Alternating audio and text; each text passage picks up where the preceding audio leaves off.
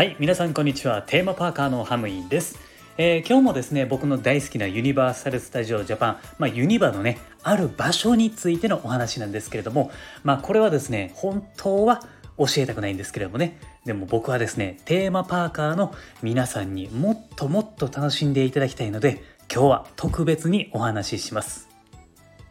ユニバってね、まあアトラクションとか世界観とかもね、めちゃめちゃいいんですけれども、個人的にね、こう、ほんまにね、おしゃれだなと思ってるスポットがあるんですよ。でもこれはね、夜にならないと見ることができないんですよ。この場所はね、どこなのかっていうことなんですけれども、えー、これはですね、ジュラシック・パークのエリアのところにあります。あの、ここにはですね、ジュラシック・パーク・ザ・ライドっていうアトラクションがあるじゃないですか。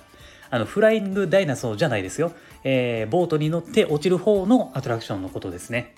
そのジュラシック・パーク・ザ・ライドの反対側を向くと、自動販売機がある場所があるんですよ。で、えー、ここの場所がですね個人的におすすめの夜景スポットがあるんですよ。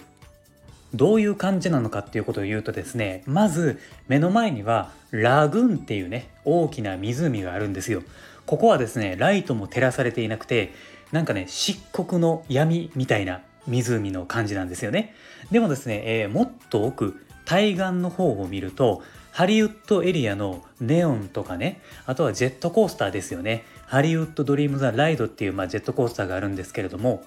このジェットコースターのね、えー、流れ星のようにキラキラ流れる光とかがね、えー、あってですねもうなんかもうそこら中が輝いているんですよね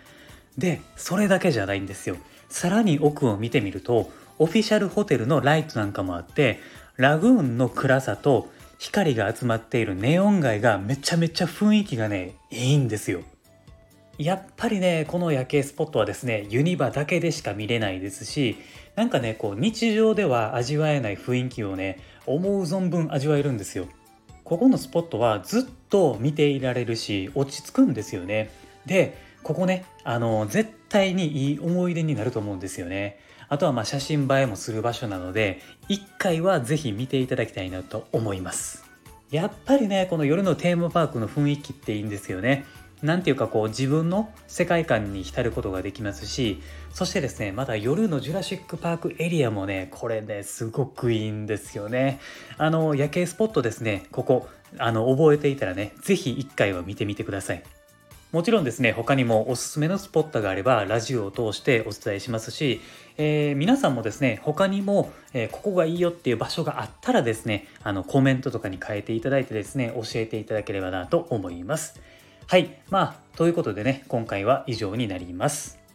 今後もですね、この番組ではユニバーサル・スタジオ・ジャパン、ディズニーランドといったテーマパークに関連することはですね、何でも発信していきますので、テーマパークが好きな方はですね、毎日楽しいことが聞けるラジオになっていますので、ぜひ番組のフォローをお願いします。あと僕はですね、Twitter もやっていますので、えー、こちらをですね、フォローしていただくと、配信を聞き逃し防止にもなったりですね、あとはテーマパーカーたちと仲良くつながりたいと思っていますので、ぜひね、こちらの方もフォローをお願いします。はい。では、ありがとうございました。また次回の番組でお会いしましょう。Have a good day!